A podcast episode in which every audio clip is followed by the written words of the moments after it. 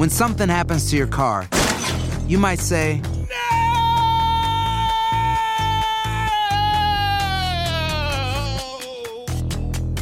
My car. but what you really need to say is something that can actually help. Like a good neighbor, State Farm is there. And just like that, State Farm is there to help you file your claim right on the State Farm mobile app. So just remember, like a good neighbor, State Farm is there. State Farm, Bloomington, Illinois.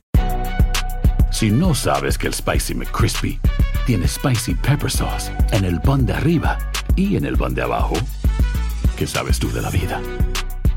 Para, pa, pa, pa. Ahorra más en JCPenney, más tu oportunidad de conocer a Shaquille O'Neal. Este sábado 4 de mayo todos ganan durante la entrega de cupones de 10, 50 o hasta 100 dólares, solo en la tienda mientras duren. De 11 a.m. a 1 p.m., los miembros de JCPenney Rewards tendrán una oportunidad exclusiva de encestar para conocer a Shaq. Habla con un asociado en la tienda o visita jcp.com y conoce más sobre la jugada. JCPenney, vale la pena. Cupón válido el 4 de mayo en selección de estilos. Entrega de cupones solo en la tienda para mayores de 18 años. Boost Mobile tiene una gran oferta para que aproveches tu reembolso de impuestos al máximo y te mantengas conectado. Al cambiarte a Boost, recibe un 50% de descuento en tu primer mes de datos ilimitados. O, con un plan ilimitado de 40 dólares, llévate un Samsung Galaxy A15 5G por $39.99. Obtén los mejores teléfonos en las redes 5G más grandes del país. Con Boost Mobile, cambiarse es fácil. Solo visita boostmobile.com. Boost Mobile, sin miedo al éxito. Para clientes nuevos y solamente en línea, requiere AroPay. 50% de descuento en el primer mes requiere un plan de 25 dólares al mes. Aplican otras restricciones. Visita boostmobile.com para detalles. Univision Audio. Enigma sin resolver es un podcast para mayores de edad. Algunos radioescuchas pueden encontrar el contenido del programa ofensivo. Se recomienda la discreción del radioescucha, especialmente para menores de edad.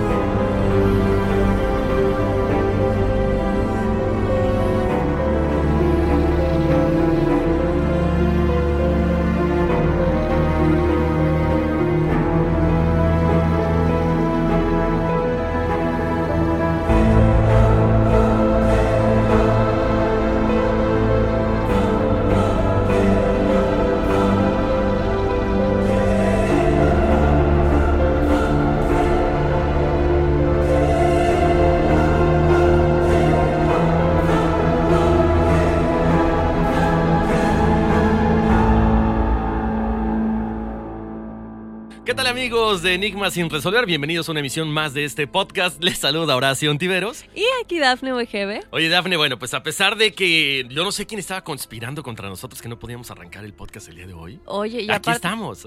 y aparte yo estoy bien enferma, chicos, les aviso, ya algunos lo sabrán por mis Instagram stories, pero estoy estoy gangosa el día de hoy. estoy un poco enferma, pero ya le había tocado a Horacio, ahora me tocaba a mí. Sí, ¿qué tal? Así que el día de hoy me toca a mí, tú no te preocupes, tú relájate, yo hablo un poquito más. Nah, no, aquí vamos a estar muy bien. Señores, bienvenidos, que el día de hoy el programa está buenísimo, porque no solamente vamos a hablar de un tema, sino que también tenemos un testigo ocular de esto. Pero aparte es el primer Horacio de los cinco episodios que vamos a tener por este especial de Día de Muertos. Tan, tan, tan. El primero, entonces, bueno, listos porque los otros cuatro igual van a estar buenísimos. Vamos a estar hablando entonces de los estigmas, Horacio. Y como tú dices, este invitado que tiene, bueno, que es testigo y que lo ha visto en carne propia. Entonces, no se despeguen en este episodio y el primero de este especial de Día de Muertos en Enigma sin resolver.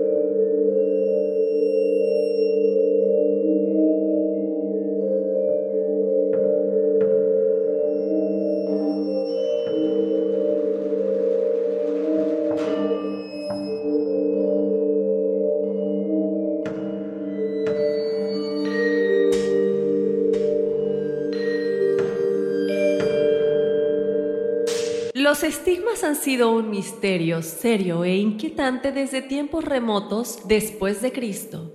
La posición de la Iglesia siempre ha sido muy crítica, estricta y severa antes de declarar como reales los casos de estigmas que se les han presentado. De igual manera, muy rara vez se hacen declaraciones públicas al respecto, y con justa razón. Después de estudiar los numerosos casos que la Iglesia recibe, solo tras rigurosos estudios de médicos y teólogos se ha pronunciado positivamente en limitados casos.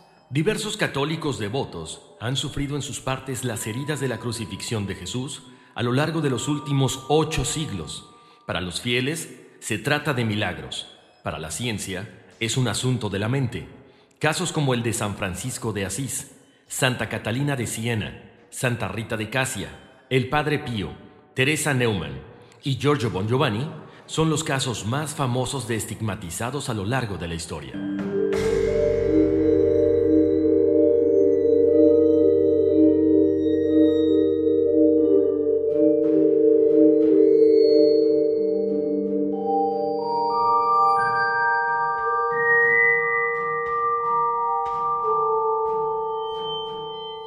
Bueno, pues así es como iniciamos este eh, podcast, Dafne, este programa, con este tema tan interesante que lo comentabas tú y lo vamos a ir desarrollando a lo largo de todo el show. Los estigmas no solamente se le aparecen a la gente que está en una eh, vibración más alta, en una cuestión muy cercana a Jesús, muy cercana a Dios, sino también pueden ser diversos factores como una posesión demoníaca. Así es, Horacio. La gente, mucha gente no sabe que los estigmas también pueden ser demoníacos. En efecto, y vamos a estar platicando un poquito al respecto más adelante después de nuestra eh, entrevista con el experto, pero en efecto, y como dices, yo no lo sabía hasta que hicimos la investigación, yo no sabía que había estigmas demoníacos y que pasan más bien como símbolos o una representación de alguna manera del demonio y del mal y no de Jesucristo. Exacto, tratando de hacer sentir a la gente especial, pero bueno, es otra cosa completamente diferente. Y de hecho ahora vamos a platicar, Dafne, con, con un, un, gran amigo, él es Ricardo Calderón, él es director de un canal muy importante de televisión allá en el sur de México, y esto es importantísimo porque él es testigo presencial de estos estigmas, ya nos va a contar un poquito más.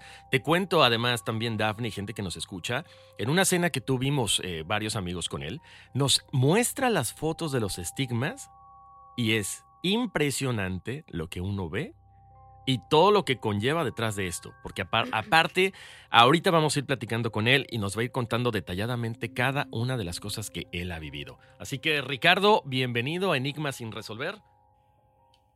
Hola, hola, Horacio, buenas tardes. Hola, Daphne. Hola, hola. Oye, pues antes que nada, mil gracias por estar con nosotros. Ricardo, que está, como dice Horacio, desde el sur, desde mi bella Mérida, Yucatán. Y bueno, pues nada más, primero que nada, agradecerte y que nos vas a contar algo muy, muy interesante que tú lo has presenciado. Mucha gente, obviamente, no faltan los escépticos. Y verlo en carne propia. Cuéntanos un poquito cómo empieza esto y cómo es que te topas con esta persona que sufre de los estigmas. A ver, mira, este, eh, me, parece muy bien que empieces a hablar acerca del escepticismo, porque quizá yo era el primer escéptico antes de poder vivir todo esto, ¿no? Eh, dicen que uno es escéptico hasta que hasta que se lo confrontan uno con la realidad. A mí, en, el, yo, yo estudié el doctorado en este, una universidad eh, europea y ahí pues, prácticamente tuve que cuestionar todos los aspectos de mi fe y todas las premisas de la religión durante los tres años que estuve estudiando, eh, estudiando filosofía de la ciencia, estudiando epistemología. Es un constante cuestionamiento acerca de las razones por sus causas y este y me volví muy escéptico. Regreso a México y me topo con una serie de fenómenos que no lograba yo explicar, que, que la ciencia o mi visión científica de las cosas no me permitía entender.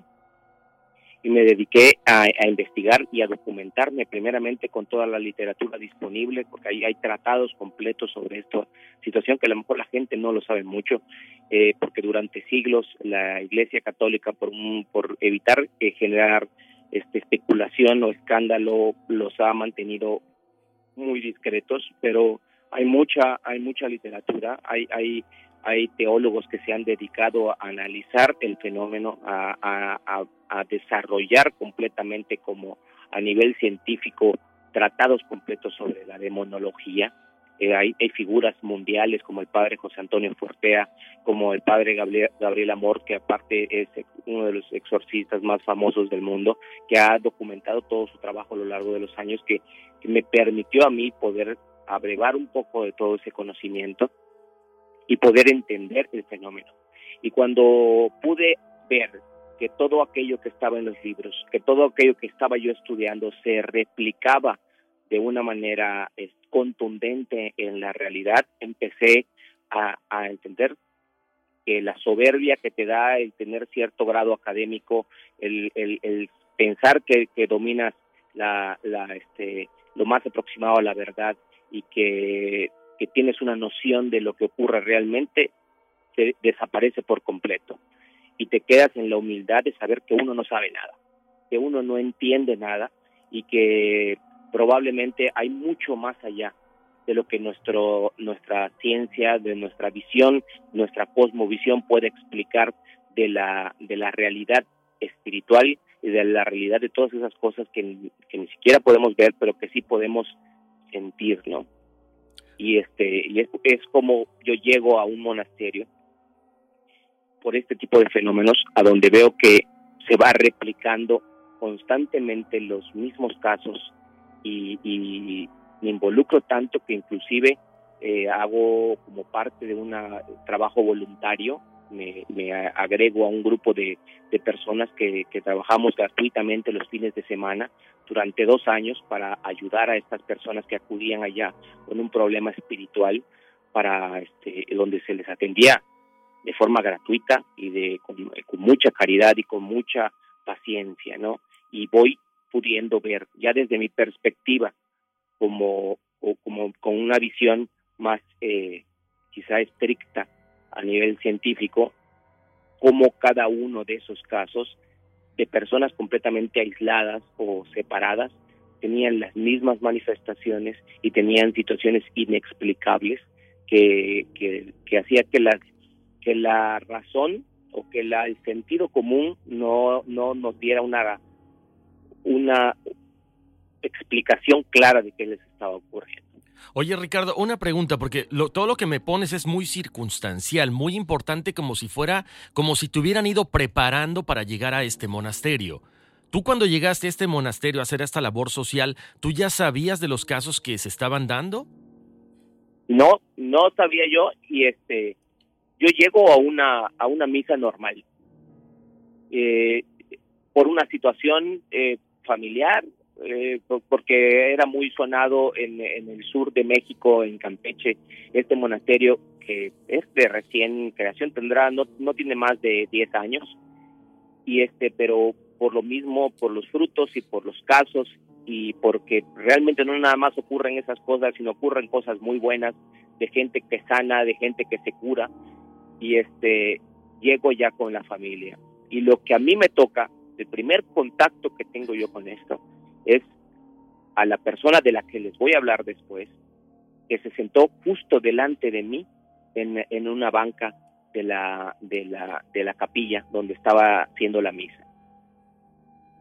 Jamás había yo presenciado algo o que el cuerpo humano emitiera los sonidos que, que, que esta persona, hoy amigo mío, este, hacía con su cuerpo, ¿no? tenía como un temblor muy extraño que se daba en, en partes muy específicas de la liturgia y este y como que crujían sus huesos una cosa espeluznante él no lograba él controlarse y, y ahí es quizá cuando eh, mi fe recibió una inyección de, de,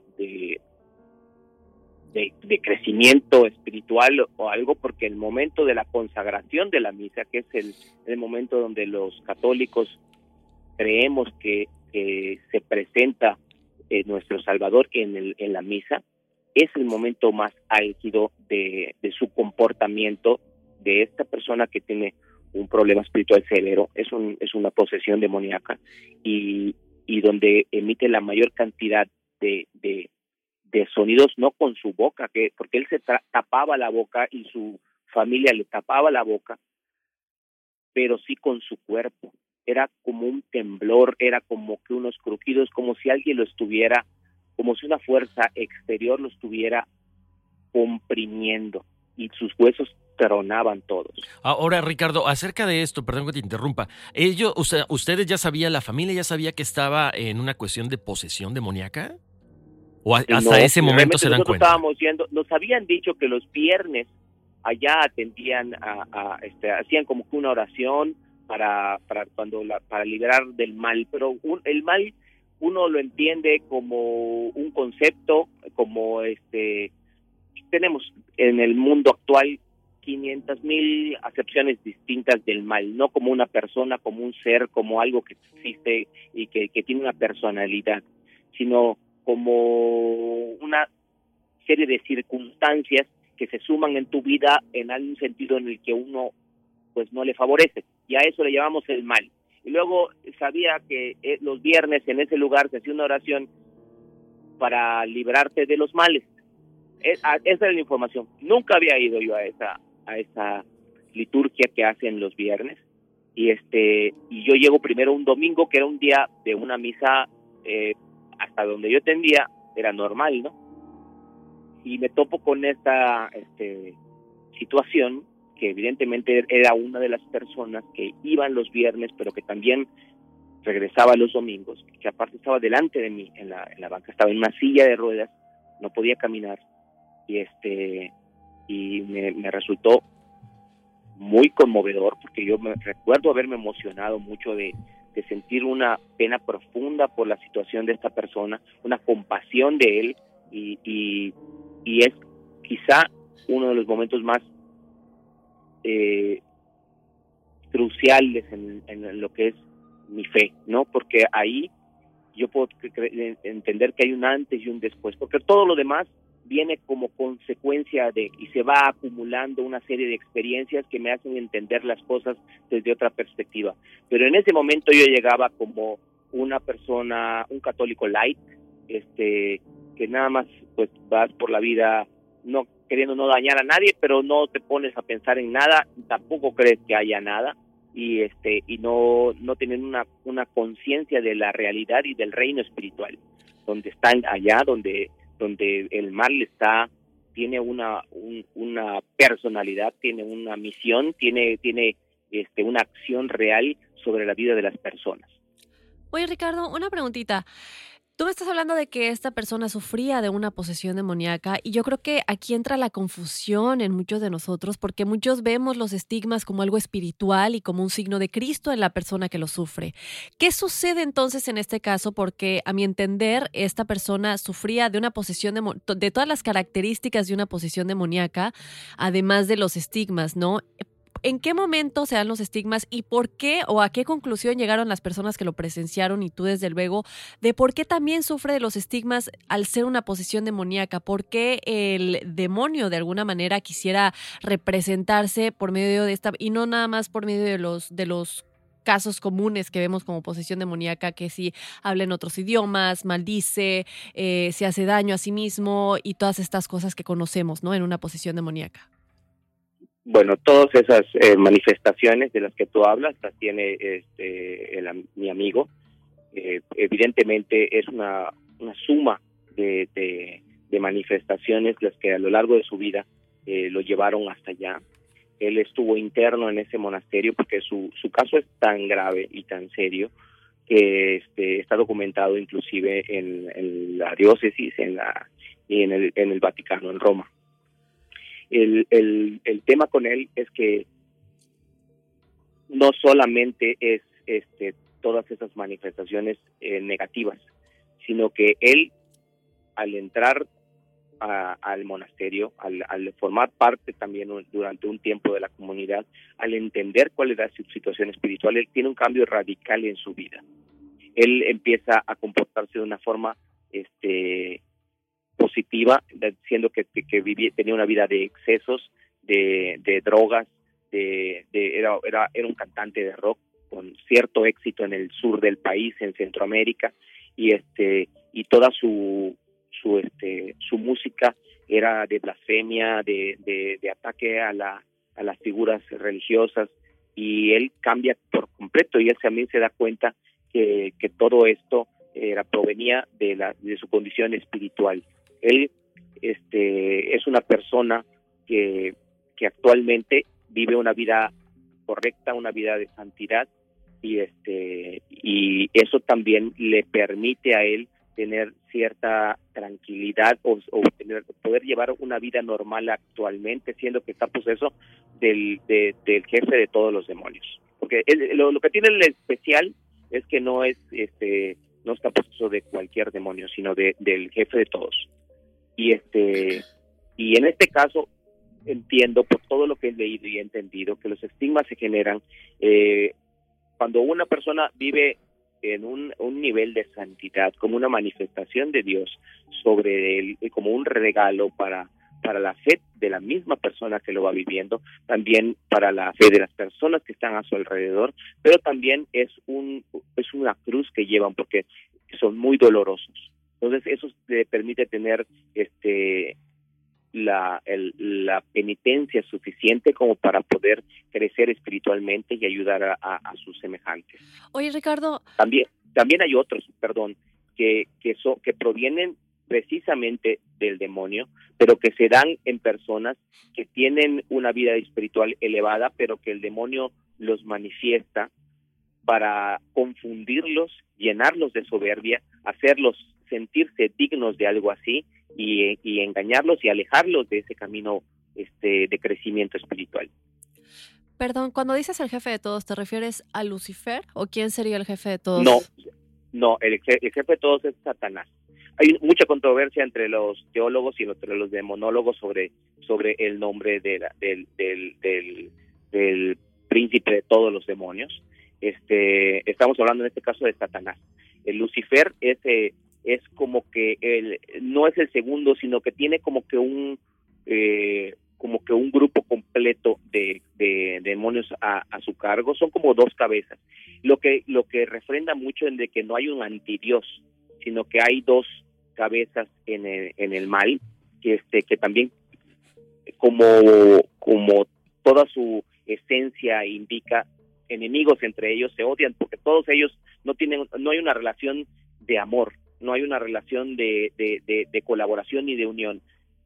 Eh, trabajan por medio, como podríamos hablar de, de, las estructuras del crimen organizado, por medio de la, de la coerción, por medio de, la presión, por medio de, de, este, de, la, de forzar a los demás que tienen menor poder a, colaborar con ellos porque no, no, no, no están estructurados de esa forma. Y esos son, como que las dos cabezas. Pero ciertamente el, el personaje bíblico que tiene mayor eh, presencia, que estuvo en los momentos fundamentales de, la, del, del, de todo el relato bíblico, es Satanás, que obedece al, al, al, al, al ángel más bello creado por Dios, que era Luzbel, que cae y que, y que genera toda la rebelión de los demás. Claro. Bueno, ese es algo, un concepto nuevo para nosotros. Pensábamos que era lo mismo, pero tiene razón, digo, eh, parte de la investigación que hicimos encontramos este, esta situación. Ahora, eh, Ricardo, cuéntanos un poco eh, es acerca de, estábamos platicando de los estigmas.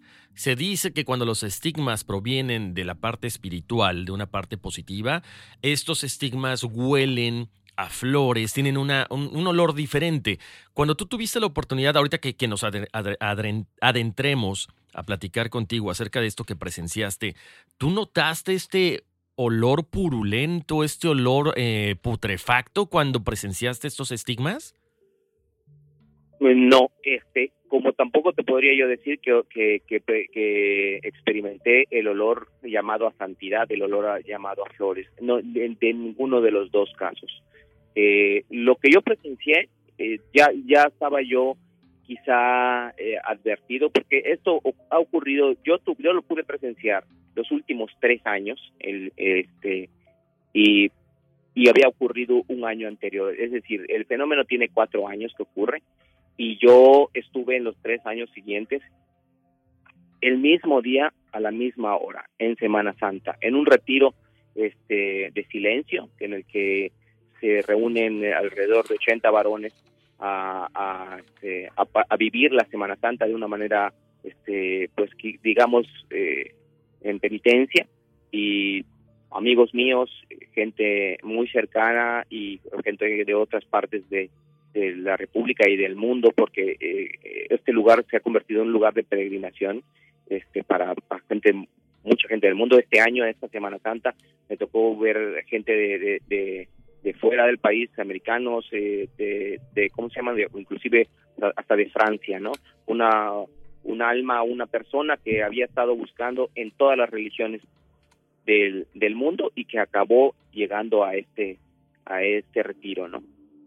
Y es allá precisamente donde el Viernes Santo, justo a las 3 de la tarde, a la hora en la que muere Cristo, eh, empieza la manifestación eh, que dura aproximadamente unas dos o tres horas, este, y inicia con a las, como unos 20 minutos antes de las 3 de la tarde con una con un rictus de dolor y con, eh, con una paralización de la persona que tiene la, la posesión demoníaca, que se coloca y extiende los brazos en forma de cruz, este, sobrepone los dos pies eh, en, el otro extremo de, la cama y, sus músculos se tensan duros como una piedra y, se queda en esa posición durante durante todo el tiempo que dura este eh, esta situación ¿no? la gente que estamos allá lo asistimos lo sujetamos lo ayudamos a, a, a, que no porque empieza como que a temblar eh, él dice que siente cómo, cómo le, lo, traspasan o cómo lo clavan y pega gritos de dolor terribles a lo largo de todo este proceso. Y es que ante nuestros ojos hemos podido presenciar cómo eh, lo que inicia como con una mano completamente extendida, sin que nadie esté tocando, sin que haya ninguna este situación que o elemento externo esté haciendo contacto con las palmas de las manos, de los pies y la parte frontal de los pies.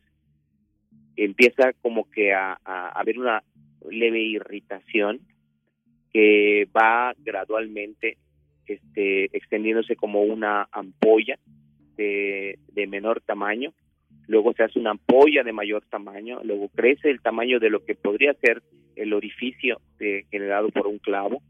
Y luego se pone de un tono rosa a un tono rojo y este y en una ocasión en la de todos los cuatro años en una ocasión sí se abrió de que se abre la, la, parte superior del tejido epitelial se abre y se y, y, se puede ver la sangre no este los otros años ha sido eh, se ha quedado en, en esa como como pústula.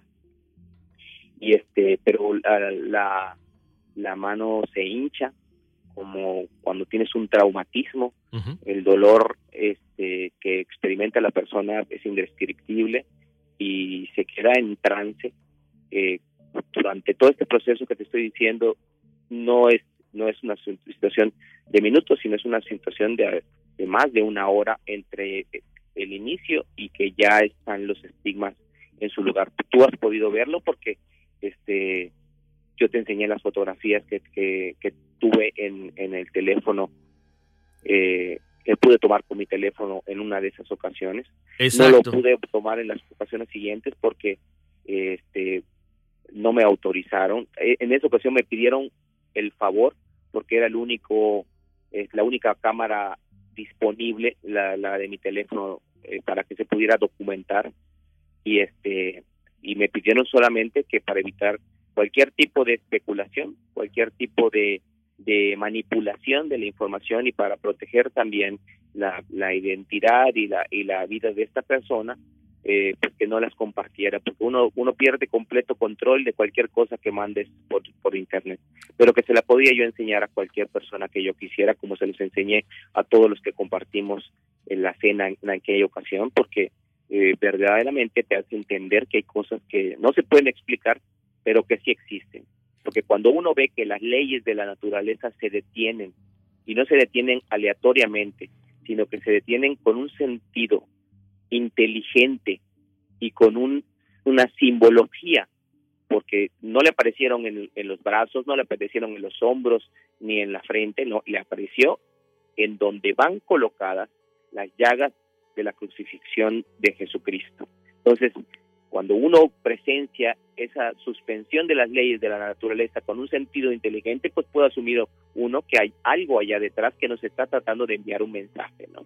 Exacto, no, y, la verdad como comentas, ¿no? Ese día en la cena estábamos ahí platicando, eh, compartiste con nosotros esa, nos pasaste el teléfono, no compartiste, no, nos pasaste el teléfono para que pudiéramos ver esas, esas imágenes. Y algo que también eh, le comentaba Dafne, eh, es esta frase en arameo, Ricardo, que no sabían qué significaba hasta que empiezan a investigar un poco más y se dan cuenta que es arameo antiguo, si no me equivoco, de la época de Cristo, ¿no?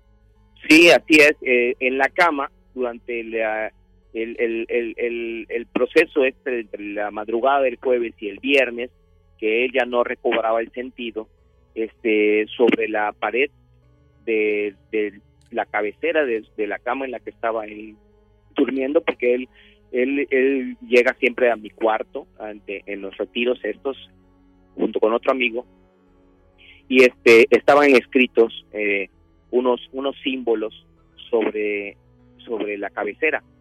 Este, un asunto medio extraño porque parecía eh, como que alguien los hubiera soplado con una este y colocado nada más como puntos de, polvo sobre una sobre la pared sobre la textura muy lisa de la pared.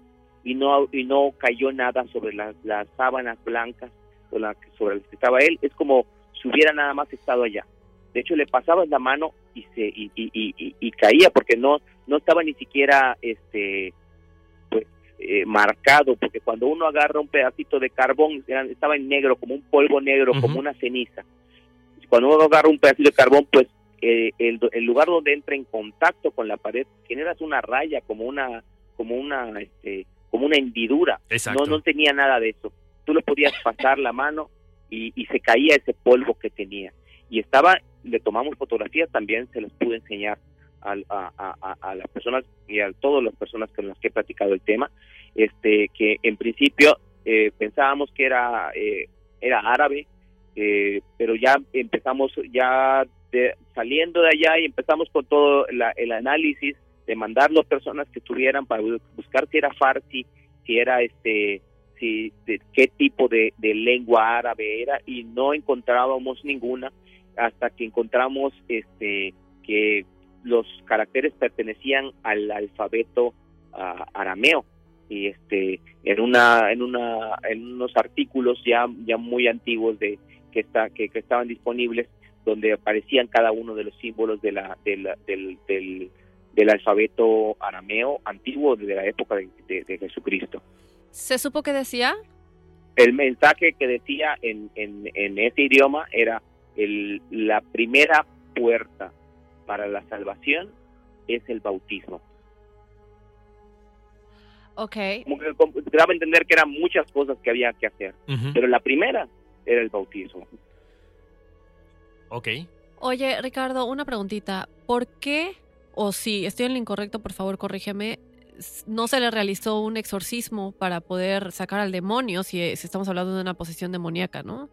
Eh, sí se le realizó, se le realizó eh, la mañana que él aparece, eh, pues realmente en una posición muy, muy dolorosa, porque este, como se puede ver en algunas de, la, de las de la de la filmografía que trata el tema, los los demonios hacen cosas muy extrañas y dolorosas con los cuerpos de sus víctimas.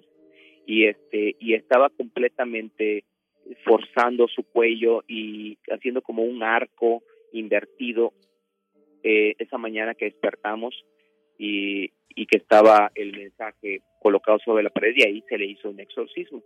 Este, el, el exorcismo no, eh, como en algunas películas bien documentadas se puede ver, no, es- no te libera de la presencia demoníaca en ese momento, sino que es un asunto este, gradual, es como un tratamiento, vamos a llamar que es como un cáncer. Tú tienes que ir constantemente, y tienes que, de la misma forma que tú tienes que este, cambiar tu alimentación cuando estás en un tratamiento para quitarte una enfermedad de- de- de maligna, y que tienes que tener cierta alimentación y ciertos cuidados y, y cuidarte de los excesos. De la misma forma, la, la persona, creo que el paralelismo más correcto es una atención a una enfermedad este, maligna.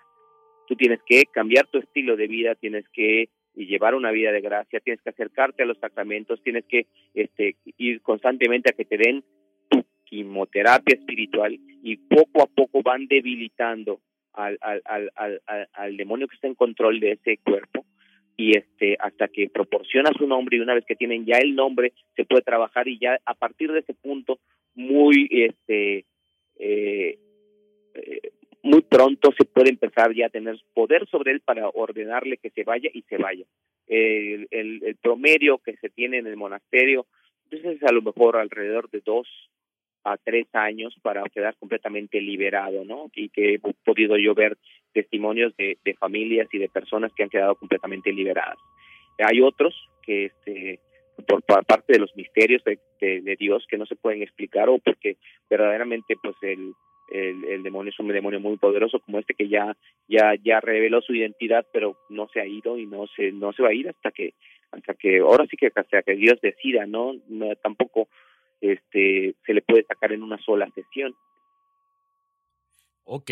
Oye, Ricardo, bueno, antes que nada queremos agradecerte muchísimo que hayas estado aquí con nosotros, que hayas compartido esta experiencia de haber visto los estigmas aparecer en una persona que en este caso tenía una posesión demoníaca. Ya finalmente nada más para cerrar, ¿tú cuál crees que sea el mensaje de esto que tú estás viviendo? De, de poder presenciar todo esto. Yo creo que el mensaje está muy claro, lo menos para mí y las personas que, que hemos podido vivirlo. Eh, son tres palabras. Esto es real. Eso es lo que, lo que me ha quedado a mí, lo que he entendido y lo que he tratado pues, también de, de tener ya como una filosofía de vida, de, de, de saber que no, no, no poseo la verdad absoluta, de que, de que, la, de que el reino espiritual y todo lo que todo eso está ya existe. Yo creo que ese es el mensaje principal. Todo esto es real. Es existe el reino espiritual, la- eh, tiene una acción directa sobre nuestras vidas. Si nosotros nos acercamos al mal, el mal va a tomar control de nuestras vidas. También si no nos acercamos al bien o no nos protegemos por medio de, de, de, de, ciertas eh, prácticas religiosas eh, cons- constantes o adecuadas, estamos expuestos a que alguien genere, utilice el mal, como, le pasa a muchas personas que, llegan al monasterio con, un, con una posesión o un problema espiritual o una dejación. Eh, llegan porque alguien más les hizo daño por medio de- de malas prácticas espirituales y, este, y no estaban protegidos porque estaban viviendo este, de una forma que a lo mejor no era la más adecuada para protegerse y, este, y, y pues acabaron igual que la persona que lo buscó por, por vía propia, por medio de la invocación o por medio de, de, hacer algún tipo de pacto. También llegan las víctimas, ¿no? Ahí, de- ahí hay tanto este, personas que son culpables de su condición como víctimas de, de terceros, ¿no? Exacto. Ricardo, muchísimas gracias por haber estado aquí con nosotros. Ricardo Calderón, testigo de estos estigmas. Ricardo Calderón es director de, una, de un canal de televisión muy importante allá del sur. Esto da todavía más credibilidad a lo que nos estaba comentando. Un abrazo muy grande, Ricardo. Saludos a todos por allá Un y gracias abrazo por muy compartir. fuerte, encantado de, de poder saludarles a los dos y este, que pasen un bonito día. Gracias. Muchísimas gracias. Igualmente. Hasta luego. Bye. Bye. Bye. Abrazos hasta mi bello Mérida, Yucatán. Eh, y bueno, una entrevista que nos deja hasta con más preguntas, creo yo, ¿no? Fíjate que eh, eh, sí, Dafne, creo que durante la investigación que hicimos y lo que decía Ricardo ahorita, yo sí me quedé con más preguntas, con más dudas. Al menos, si ustedes, bueno, no pudieron percibir la cara de Daphne y un servidor cuando decía Ricardo de Satanás y de Sí. Lucifer. Pero cuando estábamos investigando esto, pues sí, efectivamente, ¿no? Dices, yo siempre pensé que eran el mismo ser. Sí. Y aparentemente no. Así es, incluso si tú, supuestamente hay cinco nombres que son muy, muy famosos, que se representan como Satanás, uno de, de ellos es Lucifer, sin embargo yo creo que nunca vamos a saber quién es el malo malo o el jefe de jefes, como dice, como dice nuestro querido Ricardo. Pero ojalá que lo podamos volver a tener en el futuro. Y bueno, Horacio, ¿tú qué? ¿Cómo te dejó? ¿Qué sabor de boca te dejó? Pues vol- vol- volviendo al punto, mira, nada más como ando. O sea, muchas dudas, Dafne. En serio, yo que tuve la oportunidad de ver las fotos, sí es impresionante. Eh, ¿Qué te puedo decir? Las llagas son como, pues, unas eh, ampollas, ¿no? Porque se ve como se inflaman.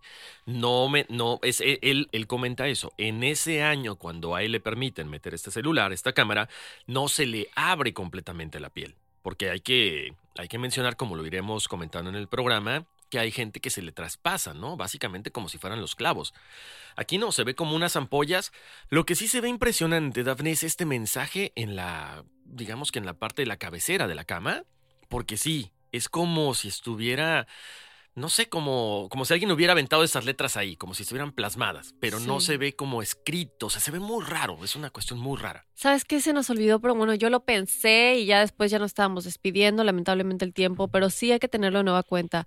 Si hasta el día de hoy se está tratando de descifrar qué es lo que dice, digo, yo entiendo que es un arameo antiguo del tiempo de Cristo, que hoy en día, y nos lo ha dicho Ingrid Child, ella ha sido muy clara al respecto, que la gente que ha traducido los escritos de la Biblia y la gente que ha tratado de interpretar lo que, lo que se quería decir en esos tiempos, nunca logran ser completamente precisos porque el, conce- el concepto y el contexto más que nada cambia de alguna manera y eso pasa hasta hoy en día en los idiomas, ¿no? Claro. Eh, es- es muy distinto irte a Google Translate y tratar de traducir algo si no tienes el contexto general.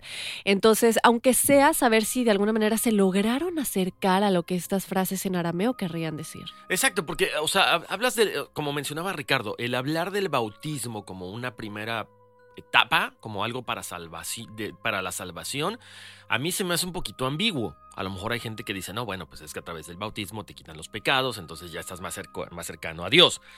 Pero se me hace aún así como que eh, es algo tan importante lo que está sucediendo en esos momentos que quizá deba de haber un poco más de, fondo, ¿no? Tras esta, esta traducción tan, tan literal que aparentemente yo, yo considero. Pero sí, vamos a tener a, a Ricardo. Y sabes qué? Lo importante también, Dafne, es como lo mencionábamos cuando invitamos a, a Teresa Porqueras, ¿no? O sea, estamos hablando de nombres de padres que se dedican al exorcismo, a exorcizar demonios, los cuales han estado en este monasterio en Mérida. Entonces estamos hablando de que sí hay mucha presencia del mal en este lugar donde ayudan a tanta gente.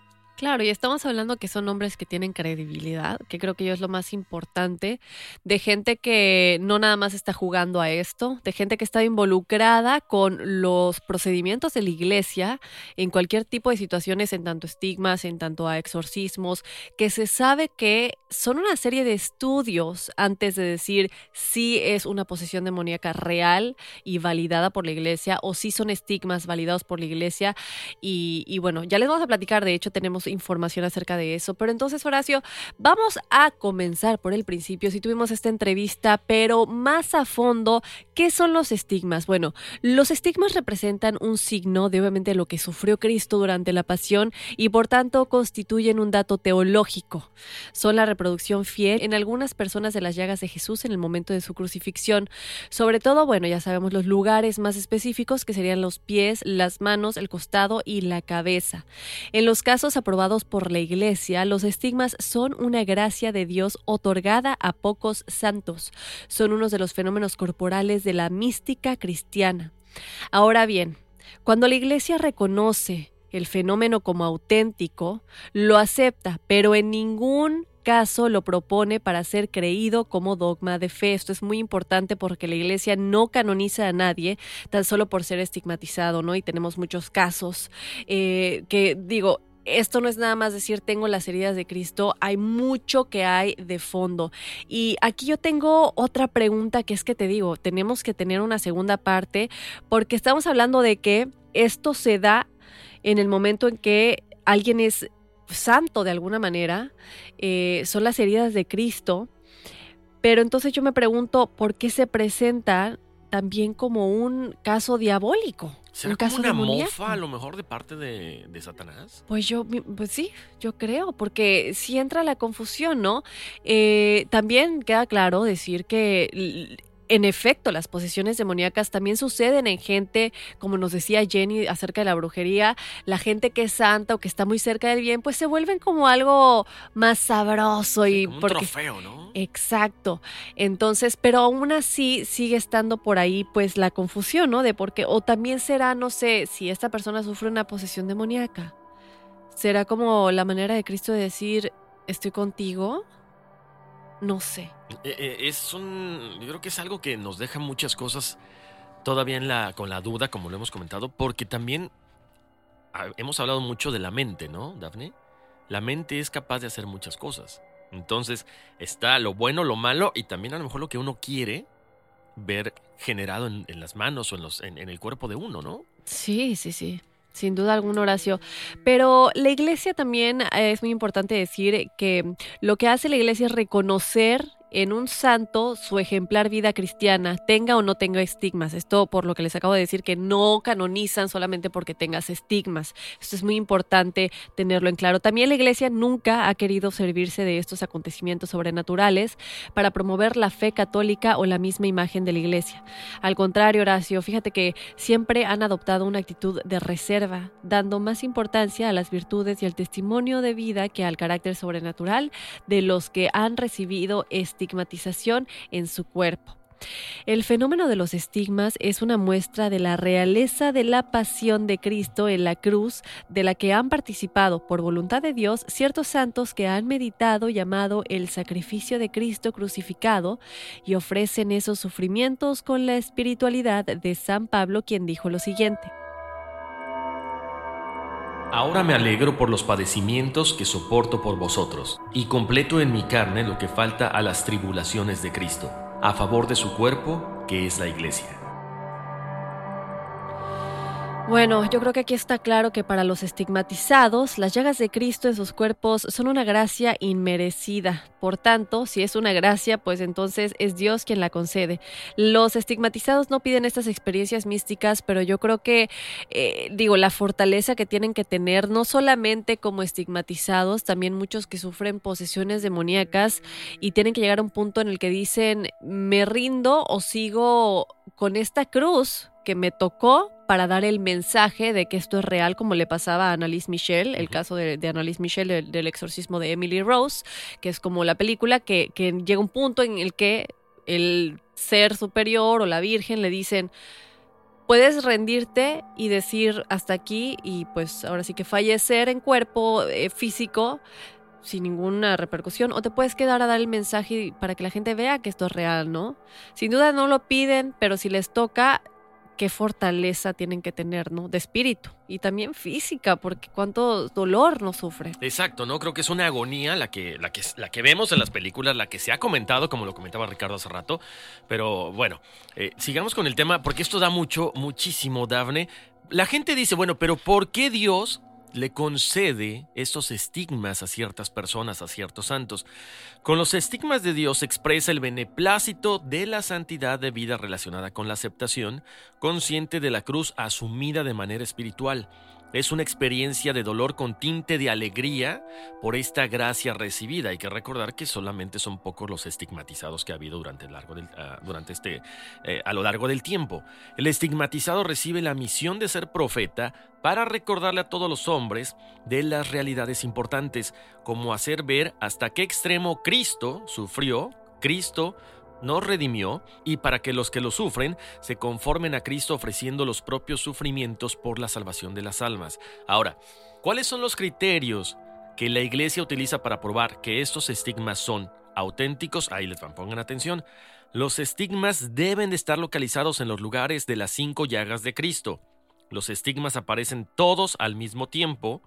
Los estigmas aparecen espontáneamente mientras la persona ora extasiada no se pueden explicar por causas naturales, no generan en necrosis, o sea, este, esta putrefacción de la carne, no emiten mal olor, al contrario, lo que comentaba Ricardo y comentábamos aquí, se eh, huele a flores, huele a santidad, como dicen, carece de supuración o de infecciones, que es lo mismo, sangran diaria y profusamente, además de que se mantienen inalterados a pesar de los tratamientos.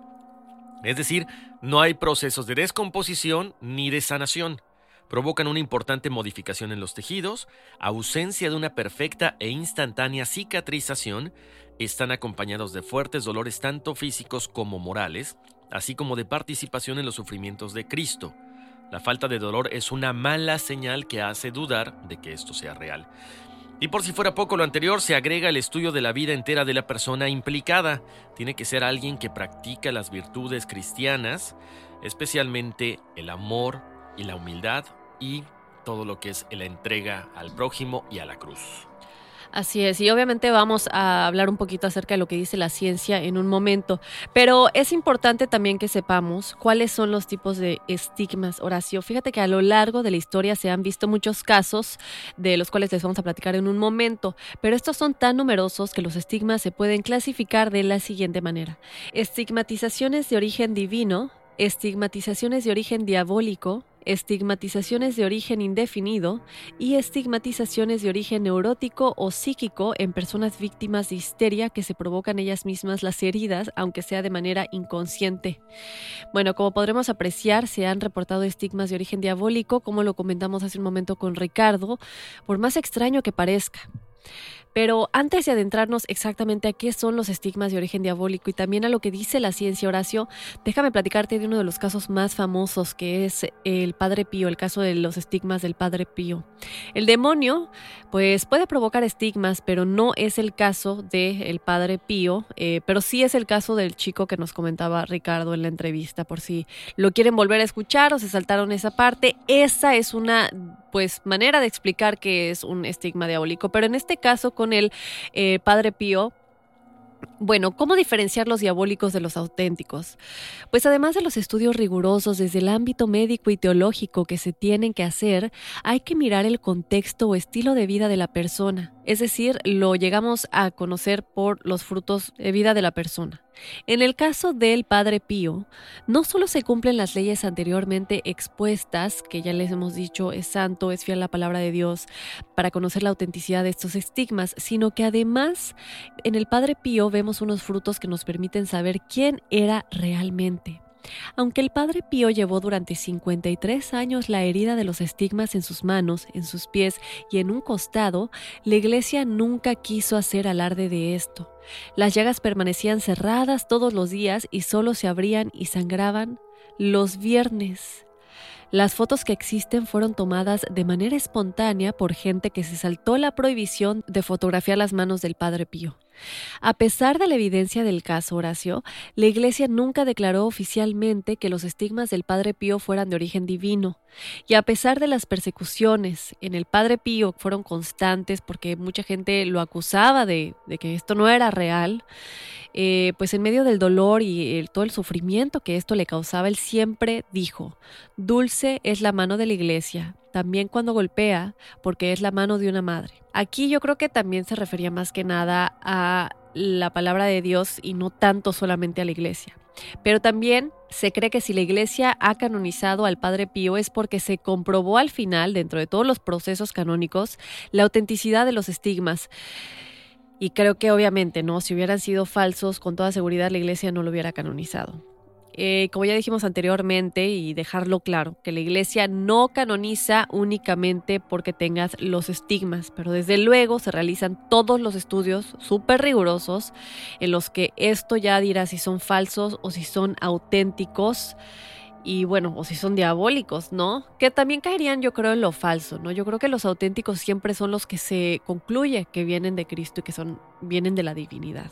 Exacto, ¿no? Yo creo que aparte por todo lo, que tú mencionabas ahorita, Dafne, o sea, todas las cosas que hizo el Padre Pío, o sea, te indican pues que iba en camino hacia la santidad. Entonces ahí creo que eh, sería un poquito... Eh, no sé, controversial pensar que no estaban dirigidos por Dios, ¿no? Todas esas cosas, esas, estas cuestiones que, que él estaba sufriendo, porque ya le hemos comentado, ¿no? Todas las cosas que hizo desde acatar las órdenes de la iglesia, de que siempre fue una persona obediente en oración, el hospital que creó, o sea, fue una persona religiosa 100%. Pero ahora, si es posible la estigmatización diabólica, sí, ya lo comentábamos hace rato, pero ¿por qué? Ahí les va. Esto es una cuestión natural, eh, hay cuestiones que lo hemos platicado ahorita, que los vamos a ir desarrollando, hay eh, bases, no sé, puede ser por su gestión, se ha conseguido, fíjate nada más, Daphne, gente que nos escucha, producir fenómenos muy semejantes a la estigmatización en sujetos desequilibrados, neuróticos e histéricos. ¿Cómo no va a producir esto un, ente maligno, el demonio, cuyo poder sobrenatural es muy superior a las fuerzas humanas, pues imagínense, si el poder de la mente lo puede hacer, obviamente alguien que tiene este, este poder sobrenatural, ¿no? Entonces, sí se han comprobado estos casos de estigmatización diabólica, yo los vi, eh, al menos en el teléfono eh, de Ricardo. Eh, obvio, todas estas son cuestiones que son las, recuerden, son las escenas dolorosas de la pasión de Jesucristo, que son producidos a través de Satanás, Lucifer o de todos sus eh, secuaces, de todos estos eh, demonios que están alrededor de ellos. Y que eh, básicamente es muy complicado distinguirlos entre algo bueno y algo malo hasta que vemos, hasta que nos enteramos que hay una posesión diabólica, ¿no?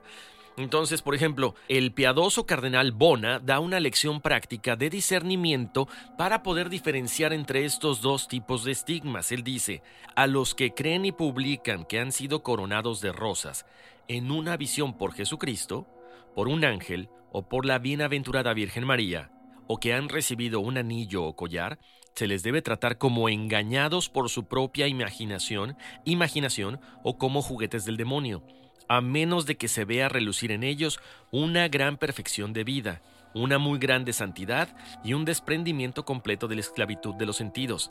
Dígase lo mismo de los estigmas, que como se ha comprobado por algunos ejemplos indiscutibles, pueden ser hechos por la perfidia de Satanás. Ahora, esto lo quiero traer más adelante a colación, Dafne, con uno de los casos de estigmatizados que trajimos el día de hoy. Porque yo lo busqué para poder entrevistarlo, pero es muy complicado. Eh, el, nombre de esta persona es Giorgio Bon Giovanni, él es italiano, más adelante vamos a platicar un poquito de él, pero sí es importante porque ya estás hablando, hay gente en, en este caso, él específicamente, ya es como, como una celebridad como que dice, no, es que yo soy un ser especial y ya empieza a mezclar una cuestión, no sé si quiere, nos vamos, nos vamos en orden para no saltarnos porque si no ya saben que aquí, estos, aquí se arma un Pero para que se queden y que aguanten. Pero en serio, quédense porque tiene que ver, nomás para que se queden picados, hasta con extraterrestres. Tan, tan, tan. Can, can, can. no sé si dijiste tan, tan, tan o can, can, can. Necesito sonarme. Ay, Dios mío. Oh my God. Pero bueno, les cuento también que ha Un habido. pedacito nada más. Sí, no, no, no. Oye, tienes algo colgando en la nariz. no es un ente. no es cierto. Disculpen, enigmáticos. Les cuento que ha habido 250 casos de santos y beatos que han tenido los estigmas. Ahora, ¿Cuál es el significado histórico de este signo? Ya saben, es un dato muy particular de la espiritualidad y de la mística occidental. A partir de San Francisco de Asís, hemos tenido un número significativo de santos y beatos que han vivido la experiencia desconcertante de los estigmas de Cristo. Hasta ahora la investigación subraya el carácter de configuración e imitación de Jesús que surge de la intensa relación personal que mantiene Cristo con estas personas. Sin embargo, se ha analizado muy poco el papel de estos santos y beatos en el desempeño de la Iglesia Católica. No se ha reflexionado suficientemente en la misión particular que está ligada con los estigmas. Y yo creo que un ejemplo muy importante con todo esto que comentas, Horacio, es sin duda el de San Francisco de Asís, ¿no? Eh, fíjate que él recibió los estigmas cuando todos sus proyectos de santidad, fundación de la orden, aprobación de la regla primitiva, viaje a Palestina, son los ejemplos, habían fracasado. Él de pronto pues ya se encontraba solo y abandonado. La configuración con el crucificado le consuela, pero al mismo tiempo el sufrimiento de los estigmas se convierte en un bien para su orden y un mensaje, creo yo, no para toda la iglesia. ¿Qué es, primero, no, lo que experimenta quien recibe los estigmas de la pasión de Cristo? Ya eh, dijimos un poquito las características, quiénes son los que lo sufren, por qué puede que suceda y todo esto. Pero, ¿qué es exactamente lo que esta persona? Porque verlo desde afuera es muy distinto, ¿no? Bueno, esto se trata de una experiencia de alegría y dolor, esto aclarando que hablando de los estigmas que vienen de la divinidad, no los diabólicos. El Señor es siempre el que toma la iniciativa. Según esto, los destinatarios de los estigmas consideran esto como una inmensa gracia de la que no se sienten dignos. De hecho, piden al Señor que se las quite porque se avergüenzan. Esta actitud es evidente en el Padre Pío, por ejemplo. El Padre Pío, él funda grupos de oración y la Casa de Alivio del Sufrimiento, que es un gran hospital para quien no sepa, realizando una obra concreta para aliviar los sufrimientos físicos. Además, a través de la oración profundiza en la capacidad de intercesión de las personas unidas a quien padece los estigmas, que renueva al mundo, lo salva y lo protege. Bueno, básicamente diciendo que refugiarse en Dios y, y en su palabra, ¿no? Y lo que dice, esto es un regalo, una gracia divina y no debe ser sentirte avergonzado y debes aguantar el dolor. Ahora yo me pregunto, ¿por qué? ¿Por qué? Digo, no estoy poniendo duda, no estoy diciendo que no sea real, ni estoy juzgando nada ni nadie. Pero quiero saber, creo que es algo que se queda en el aire obviamente, ¿por qué causar dolor si es lo último que Dios quisiera? Quiero pensar que para que es como la parte de la pasión de Cristo, ¿no? O sea, Él sufre para redimirnos. Quiero pensar que a lo mejor es alguien especial que tiene, tiene esa capacidad tan cercana a Cristo de decir, eh, sacrifico mi propio cuerpo, sacrifico mi, este, este sufrimiento por el, el no sé, el beneficio de los demás. Para dar a conocer. Para dar a conocer que es cierto, para dar a conocer que todos somos, eh, podemos ayudar, podemos salvar a los demás como, como, una, como un conjunto, como una sociedad, como humanidad. Digo, no sé lo que yo pienso, ¿no? No sé qué, qué, opine la gente de esto, porque a lo mejor, exacto, si, si tú, ¿cómo puedes llegar a plasmar algo diferente en, en una persona? A lo mejor un mensaje de amor, pues a lo mejor muchas personas tienen mensajes de amor, pero el decir, ¿sabes qué? Yo fui escogido por, eh, por Dios para llevar los estigmas de Jesucristo, es para abordarnos un poco de esperanza, quiero pensarlo así. Puede ser, sí. Entiendo, entiendo tu punto de vista, porque, porque, bueno, para la gente, para toda la gente, Dios es amor. Entonces, ¿por qué sacrificar a uno de otro de tus hijos con este dolor, ¿no? Este sufrimiento. Sí. Bueno, pues yo creo que no tendremos las respuestas, pero es algo que se queda en el aire, que está padre discutir con, pues, con ustedes también, chicos. Si tienen algún punto de vista en especial, recuerden que siempre son bienvenidos a comentar en las redes sociales. Vamos a hablar ya de lo que dice la ciencia. Esto está súper interesante. A ver, tú platícame, que yo siempre soy la que da el punto de vista científico. me toca a mí, me toca a mí. No, pues les cuento. A ver, pongan mucha atención porque esa es la contraparte. Ya hablamos de la parte espiritual. Ahora vamos con la parte científica. La ciencia que ha tenido la oportunidad de analizar estos casos, no hay una respuesta definitiva, ¿ok? La más cercana y en cierta forma la más fundamentada aparece en el libro Dermatología en Medicina General de Thomas Fitzpatrick. Él establece a los estigmas como entidad patológica denominada purpúrea psicógena, que es generada por un desencadenante psicológico el fenómeno más dramático e interesante es la aparición de estos, de estos estigmas en las manos y en los pies de los fanáticos religiosos, así lo dice, principalmente en la época de Pascuas. Esta entidad se denomina síndrome de purpúrea psicógena y el pilar fundamental del tratamiento es apoyo psiquiátrico, según Fitzpatrick. Buenasalud.com agrega que la purpúrea psicógena consiste en hemorragias en determinado nivel de la piel, lo que se denomina extravasión sanguínea, y estas hemorragias pueden ser puntiformes, alargadas o en forma de moneda. Para estos pacientes, lo fundamental que es trabajo psiquiátrico, que se hace difícil porque no admite la gente que necesitan tratamiento psiquiátrico Ellos dicen que están eh, ungidos por Dios, por lo tanto es una cuestión de histeria, de delirios, de fanatismo para muchas personas. La sintomatología clásica es la histeria, que, como lo hemos comentado, ¿Qué pasa cuando está la histeria? Se empiezan a manifestar síntomas físicos como parálisis locales, dolores, anestesias para los cuales no se encuentra causa orgánica. Sin embargo, la persona puede no presentar ninguno de los síntomas corporales típicos de la histeria y no obstante ser diagnosticado de tal modo, ya que no es solo un conjunto de síntomas, sino una estructura, ¿ok? Esto según el sitio buenasalud.com. De esta forma, el estigma vendría a ser una identificación histérica con Cristo al punto de encarnarlo y llevarlo al extremo. Los pacientes con delirios místicos muchas veces se producen estas heridas, Daphne. No lo admiten porque están ellos pensando que todo esto es real, ¿ok? La necesidad de demostrar que su delirio es verdadero lo lleva a actuar sobre el propio cuerpo. O sea, ¿qué poder de mente tienen que pueden causar estos estigmas. Cabe indicar que muchos de los casos han sido escritos por personas a favor de estos misterios, lo que eran visto de manera positiva, existiendo aquí esta pequeña vertiente, en, vertiente entre lo que realmente vivía una persona y lo que se contaba. Por ejemplo, Catalina de Siena, que lo comentábamos al principio del podcast, era anoréxica, enfermedad que también se explica como un accionar de la mente sobre el organismo. De ahí que no haya un amplio acuerdo entre el mundo científico sobre estos casos. Por lo tanto, estas marcas van a seguir siendo un misterio aprovechado por muchas personas creyentes, por muchos escépticos, y donde la iglesia también se mantiene muy, eh, muy a raya, ¿no? Sí. No ahonda tanto, porque es una cuestión, como lo hemos platicado, con las, las posesiones demoníacas, ¿no, Daphne? Antes de hacerte un exorcismo, tienes que ir con un psiquiatra para evaluarte y que no tengas problemas mentales.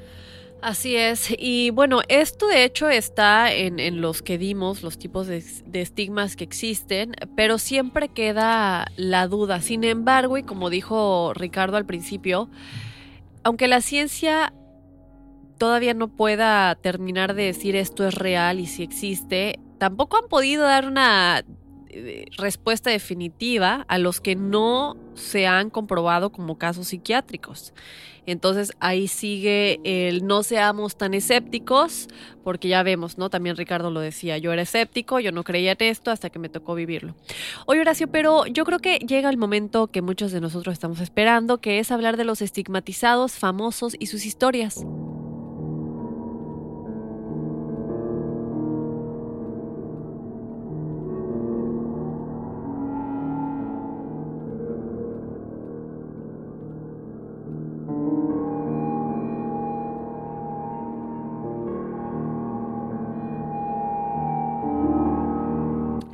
Vamos a platicar primero de alguien que ya les mencionamos, pero más a fondo viene a ser San Francisco de Asís. Este fue el primer caso registrado de estigmatización y ocurrió el 14 de septiembre de 1224 y tuvo como protagonista a uno de los santos más carismáticos de la historia de la Iglesia, Francisco de Asís, fundador de la orden que lleva su nombre, gran amigo de los animales, iniciador de la tradición de los pesebres navideños y autor de bellos poemas como el himno al sol y la oración por todos. En aquel día de la Santa Cruz Francisco, de 42 años, oraba en lo alto del italiano monte Auvernia y meditaba profundamente sobre el misterio de la pasión de Cristo. Se le apareció entonces un brillante serafín de seis alas en cuyo centro nuestro fraile distinguió la figura de un hombre crucificado. De él salieron rayos de la luz que perforaron las manos, pies y costado de San Francisco, causándole los estigmas que una fuente histórica describe así.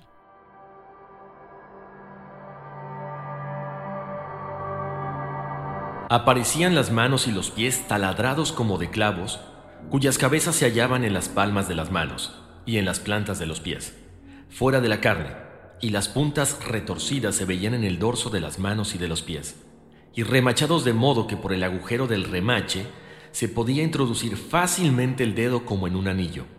Las cabezas de los clavos eran redondas y negras.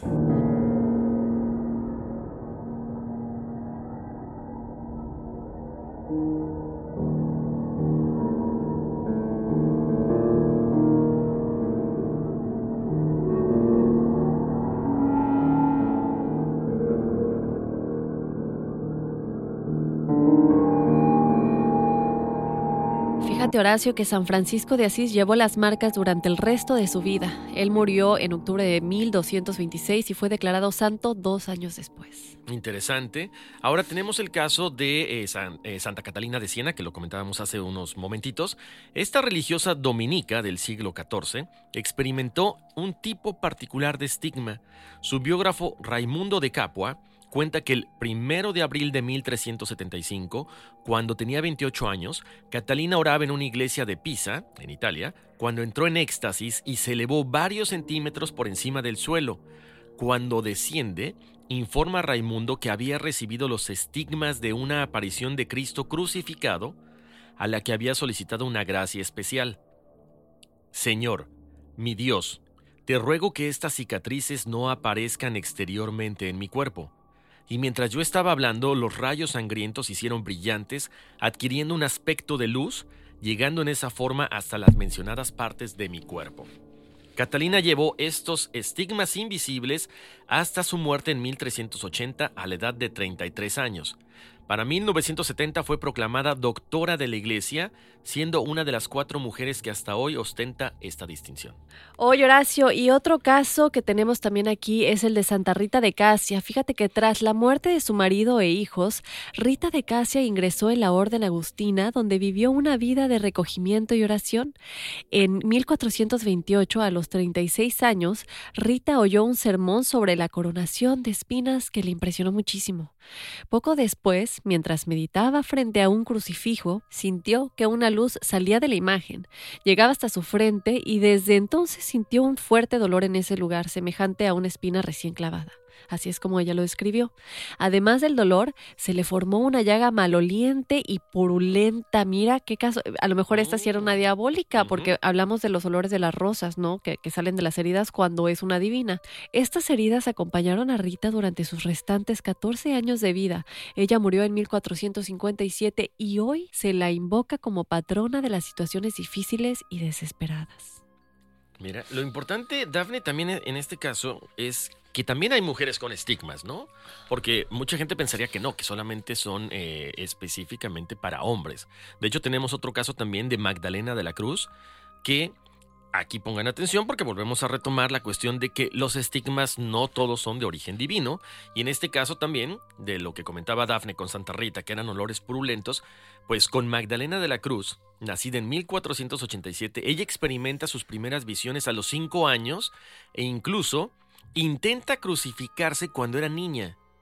Con el paso del tiempo su fama crece y eh, ella empieza a experimentar los estigmas de Cristo durante 39 años y sus supuestos dones para las profecías, los milagros y las visiones místicas.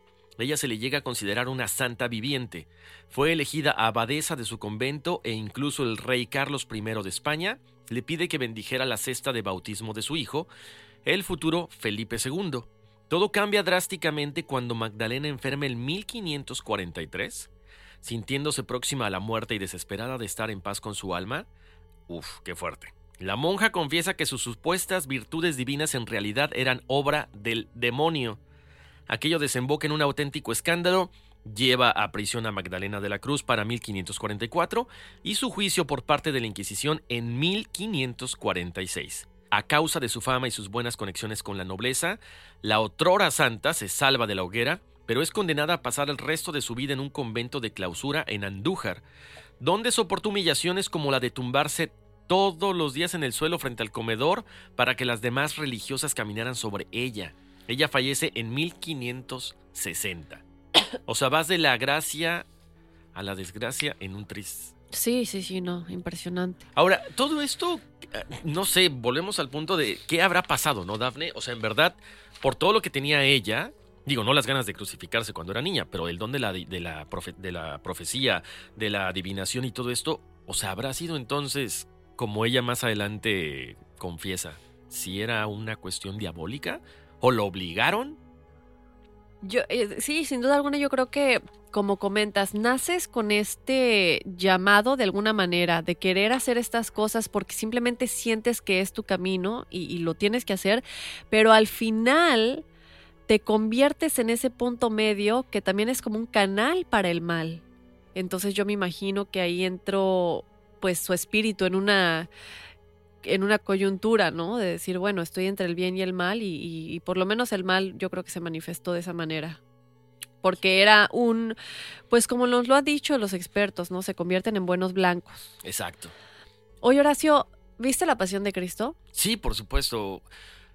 A mí se me hizo una película muy fuerte, no por lo que conlleva, porque hemos visto muchas películas de la pasión, sino por la crudeza con la que retratan, ¿no? Todo esto. Sí, y una de las cosas que más me gustó es que se refieren mucho a Ana Catalina Emmerich. Vamos a platicarles un poquito cómo comienza todo esto. Bueno, en cierta ocasión, un famoso actor y director de cine que muchos conocemos oraba en su estudio, buscaba inspiración para su próxima película, cuando un libro de pronto cayó en su biblioteca, como diría, ¿no? En su, pues en sus manos. Y este hablaba de la crucifixión de Cristo y las impactantes descripciones de la crucifixión de Cristo que contenía el volumen convencieron a este director, conocido como Mel Gibson, de que esta era la respuesta que buscaba, la siguiente película que él haría. El resultado fue La Pasión de Cristo. El libro en cuestión era un conjunto de visiones de Ana Catalina Emmerich, religiosa y mística nacida en el noreste de Alemania en 1774. Ella era proveniente de una familia humilde. Catalina ingresó en un convento agustino a los 28 años.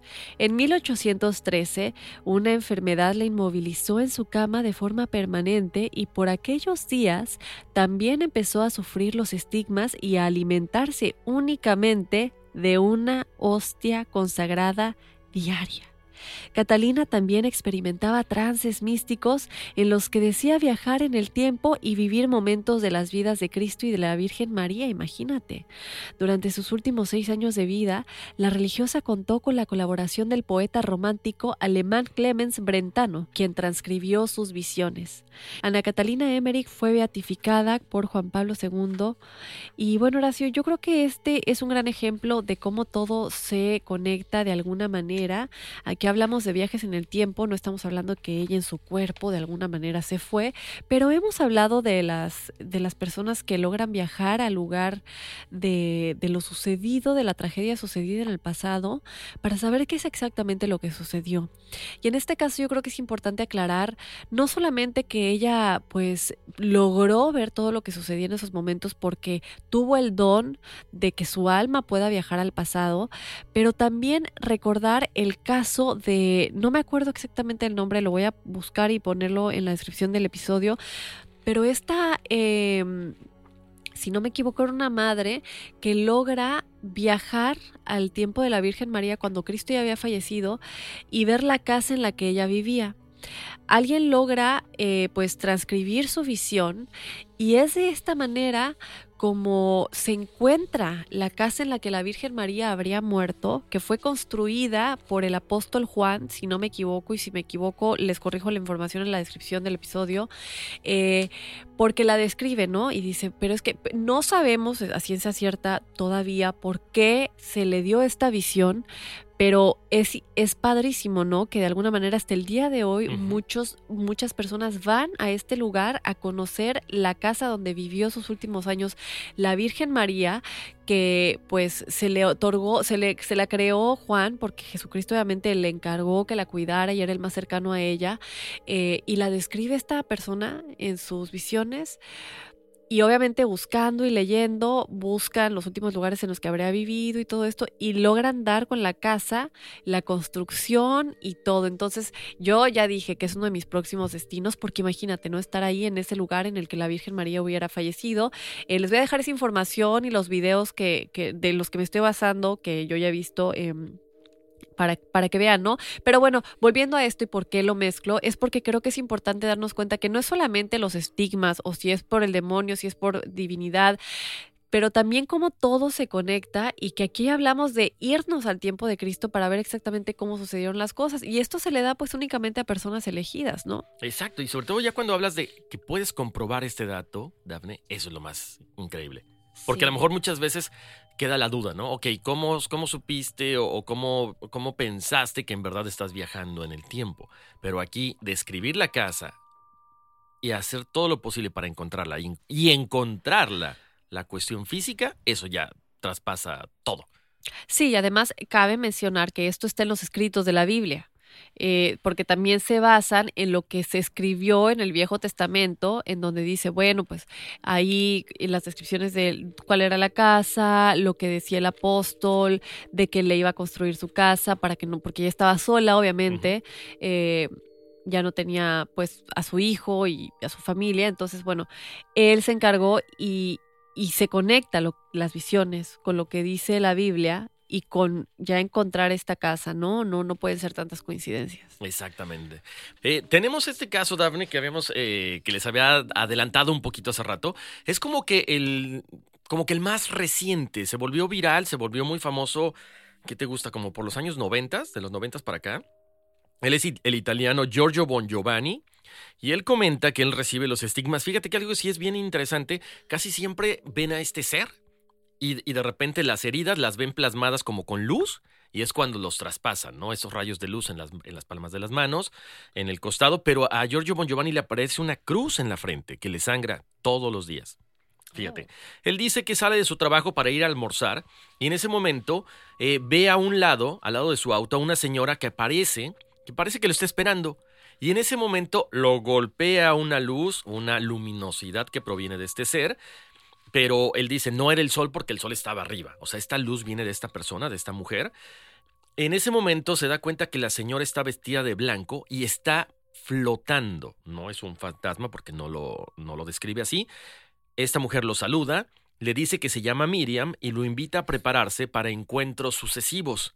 Él se emociona, regresa a su casa, le comenta el hecho a su esposa, luego telefonea a su maestro espiritual, que se llama Siragusa, pidiendo explicaciones, y este le dice que lo que tuvo fue un encuentro con la Virgen María. ¿Ok? Aquí estamos hablando de que la Virgen es la que se le aparece.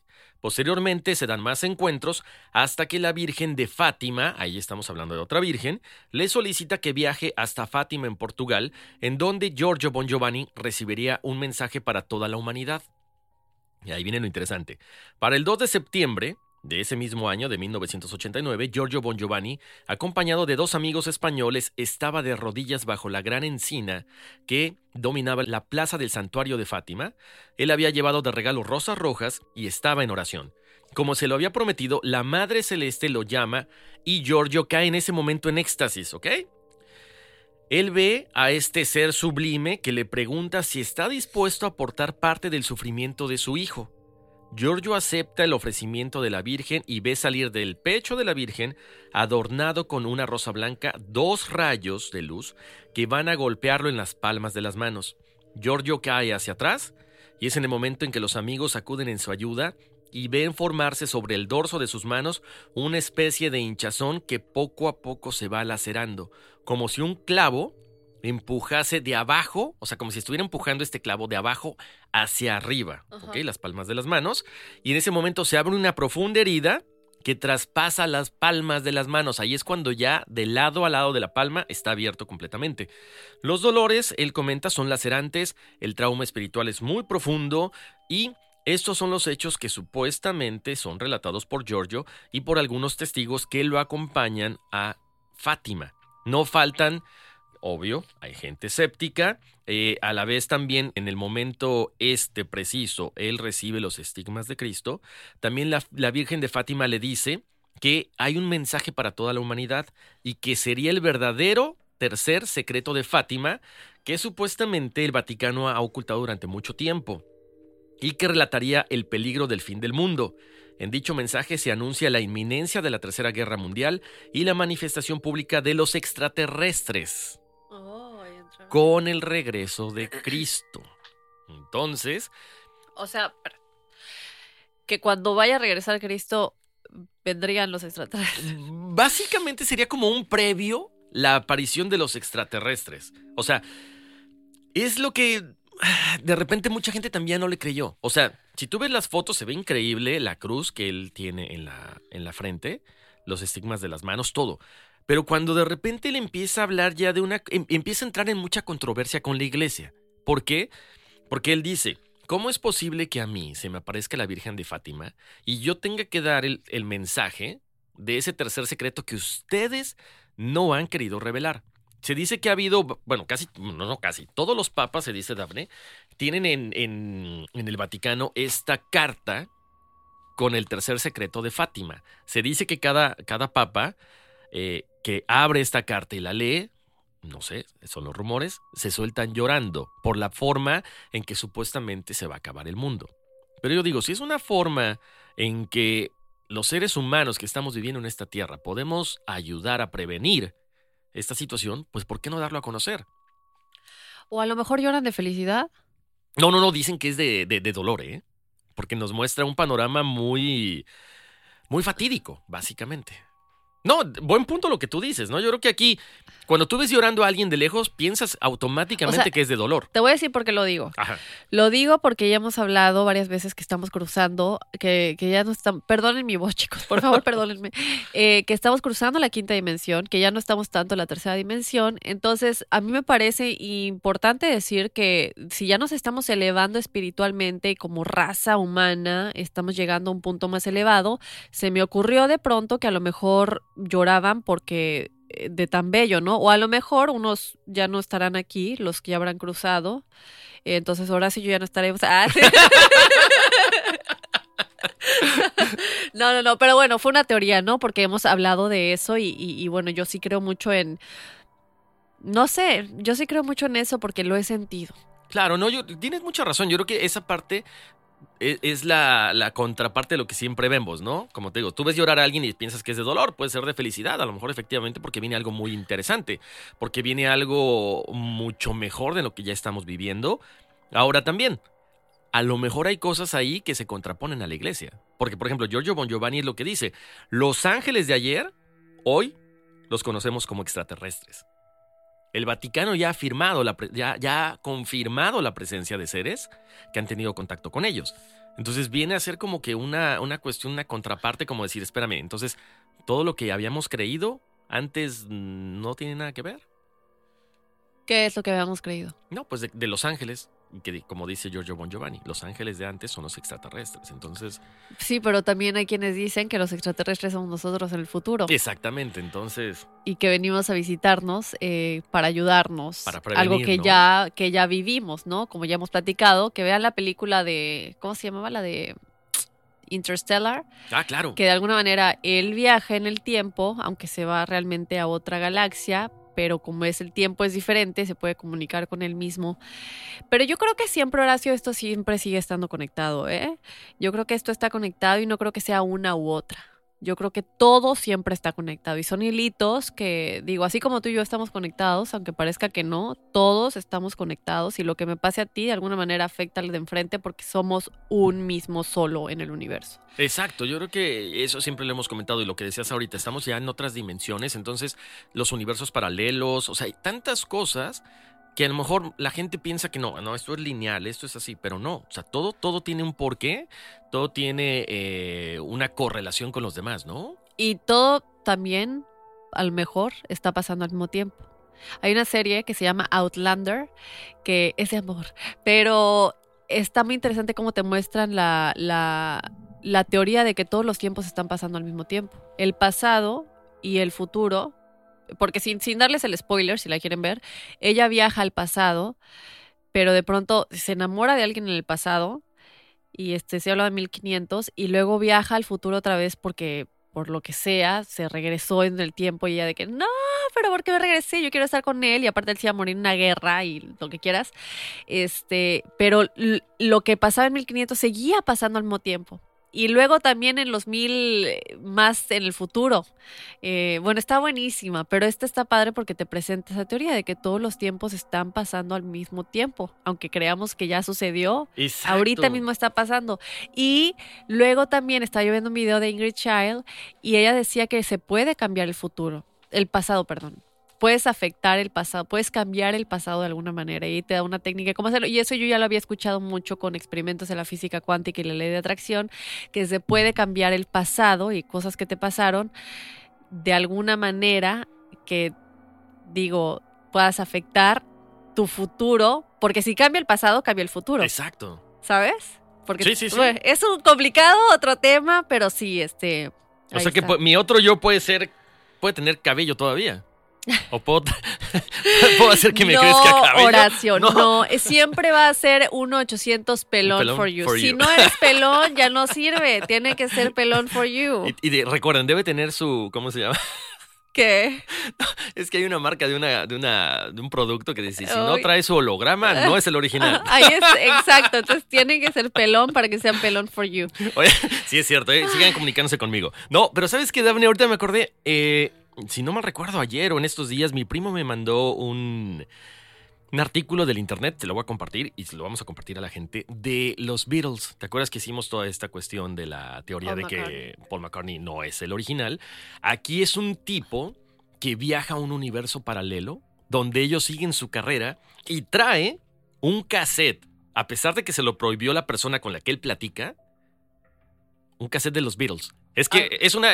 No, no les puedo contar mucho porque no he terminado de, de leer el artículo, pero se los voy a compartir. El tipo, no sé por qué, por angas o mangas, viaja a un universo paralelo y en ese universo paralelo alguien lo ayuda y está en la casa de esta persona y le dice, oye, ¿esos son los Beatles? Sí. Pero pues los Beatles, o sea, se separaron, o sea, se murieron, bla, bla. No, aquí en este universo siguen. De hecho, tienen un nuevo disco. Y el tipo, así, o sea, se lo roba básicamente y se regresa a esta época. Y ahí lo, ahí lo van, bueno, lo, lo publican, ¿no? Hasta ahí me quedé, no terminé de leerlo, ya era muy noche, pero es interesante. Y eso, Horacio, es real. El efecto Mandela. Que tenemos que tener un episodio del efecto Mandela. Si no, chicos, saben qué es rápidamente. Es que existen universos paralelos en lo que la gente recuerda como que haya sucedido otra cosa. Por ejemplo, la, la Blancanieves, ¿no? ¿Qué dice la frase? Dice, espejito, espejito, ¿quién es la más bella de este reino? O algo por el estilo. O... em, Ah, yo me lo sabía, espejito, espejito, ¿quién es el más bonito? Tú, peloncito. no, ¿verdad? o mm, eh, Me, me habías dicho eh, el de Home Depot, el de Target, eran varios... Sí, y hay varias cosas que la gente se acuerda que era de otra manera. Y tú dices, no, es que se dice espejito, espejito en la película. Y todo el mundo se acuerda de espejito, espejito. Y no, no es espejito, espejito. Y si tú ves la película, nunca fue mirror, mirror on the wall. It was magic mirror on the wall. O sea, nunca fue mirror, mirror on the wall. Ajá. Y todo el mundo se acuerda que era mirror, mirror on the wall, pero era magic mirror, el espejito mágico. Y, y cuando tú ves la, dices, no, pues me voy a ver un video para que vean que sí era Claro. mirror, mirror on the wall. Eh, estamos hablando de Blancanieves. Y no, y tú ves, y, y también lo con los pitufos, y con los ositos cariñositos, y con Sex and the City. ¿Qué onda? Muchas cosas que la, con Nelson Mandela, que, que muchos creen y, y tienen la idea de que murió realmente en la cárcel, no que salió. Entonces, ¿sabes? Muchas cosas que el efecto Mandela te dice, la gente se acuerda que sucedió de otra manera, porque es otro universo paralelo en el que sí estuvimos, pero cruzamos y sin darnos cuenta, entonces nos acordamos de algo que pasó en ese universo paralelo y no en este en el que estamos ahorita, porque sí estuvimos en ese otro. No, ya, hay que hacerlo, hay que hacerlo. sí, está muy interesante, Daphne, por tantas cosas que hay. Eh, ¿Y esto cómo se conecta con los estigmas? No lo sé. No lo sé, pero estábamos hablando de los extraterrestres. no, por ahí. Pero, pero bueno, ahí está. Vamos a poner fotos de cada uno de los estigmatizados de los cuales hablamos. Bueno, fotos del 1200 y tantos no, pero sí del Papa Pío, de, de Giorgio Bon Giovanni. Y bueno, que la gente también nos, nos eh, colabore siempre con nosotros, ¿no, Dafne? Eh, desde eh, que participen en las historias, de- desde que nos manden temas también, porque esto es una familia, ¿no? Lo hemos dicho. Hoy, Horacio, y se nos alargó más de lo que creíamos. Tenemos muchas numerologías que las tenemos, de hecho, aquí, pero ya vimos el tiempo y ya se nos, ya se nos terminó el tiempo. Entonces, las vamos a dejar pendientes. Mm, El siguiente episodio van a ser más numerologías de lo normal. Entonces, pendientes, si no escuchaste tu numerología el día de hoy, no os preocupéis, que las presentaremos en el siguiente, en este especial de Día de Muertos, que además hay espacio porque tenemos un episodio diario. Entonces, hay espacio para eh, así que no te preocupes, las vamos a continuar en el episodio que viene. Efectivamente. Recuerden sus numerologías. eh, eh, les vamos a dar a toda la gente que nos escriba a nuestro correo electrónico enigmas.univision.net. Así es, y también síganos en las redes sociales, estamos en Instagram como Enigmas sin resolver y en Facebook denle like, dedito arriba, Enigmas sin resolver, pero también recordarles, Horacio, que cuando entren a la aplicación descarguen los episodios y se suscriban para que les lleguen las notificaciones. Si se suscriben, No tienen que estar pendientes de si ya subimos eh, episodio nuevo o no, porque les llega la notificación automáticamente que dice nuevo episodio de Enigmas y Resolver ha sido publicado. Así que lánzate a tu aplicación Spotify, Apple Podcasts, Google Podcasts, Podcast o cualquier plataforma de audio favorita, te suscribes y descargas los episodios en tu red de Wi-Fi para que cuando estés con tus datos en la calle o donde sea, pues los escuches sin comerte tu internet. Exactamente, y gracias a toda la gente que nos está recomendando cada vez más, Dafne, con sus amigos, con sus conocidos, con la familia. Gracias porque vamos creciendo y eso nos hace sentir muy, muy bien de que estamos haciendo un buen trabajo. Así es, mil gracias y pues... Vámonos, que aquí espantan. Uy, sí.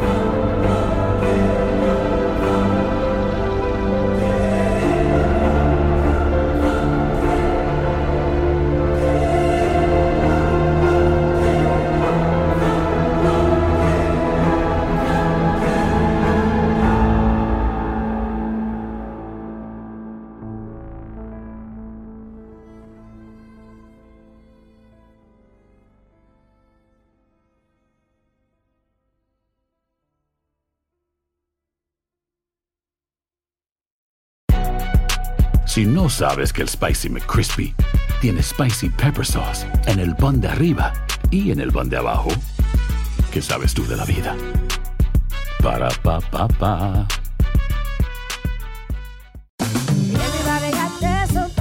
La venta para amigos y familiares de JCPenney está de vuelta. Desde el lunes ahorra 30% extra en artículos por toda la tienda. Esos son ahorros adicionales por encima de nuestros precios bajos. Dile a tus amigos, ven con tu familia y ahorren en grande. No olvides, ya se acerca el Día de las Madres. Y tenemos todo lo que mamá quiere: joyería, belleza, salón y tarjetas de regalo. JCPenney, vale la pena. Cupón válido del 29 de abril al 5 de mayo en selección de estilos. Aplican exclusiones. Detalles en la tienda jcp.com. Boost Mobile tiene una gran oferta para que aproveches tu reembolso de impuestos al máximo y te mantengas conectado. Al cambiarte a Boost, recibe un 50% de descuento en tu primer mes de datos ilimitados. O, con un plan ilimitado de 40 dólares, llévate un Samsung Galaxy A15 5G por $39.99. Obtén los mejores teléfonos en las redes 5G más grandes del país. Con Boost Mobile, cambiarse es fácil. Solo visita boostmobile.com. Boost Mobile, sin miedo al éxito. Para clientes nuevos y solamente en línea, requiere AroPay. 50% de descuento en el primer mes requiere un plan de 25 dólares al mes. Aplican otras restricciones. Visita En Sherwin Williams somos tu compa, tu pana, tu socio, pero sobre todo somos tu aliado, con más de 6.000 representantes para atenderte en tu idioma y beneficios para contratistas que encontrarás en aliadopro.com. En Sherwin Williams somos el aliado del PRO.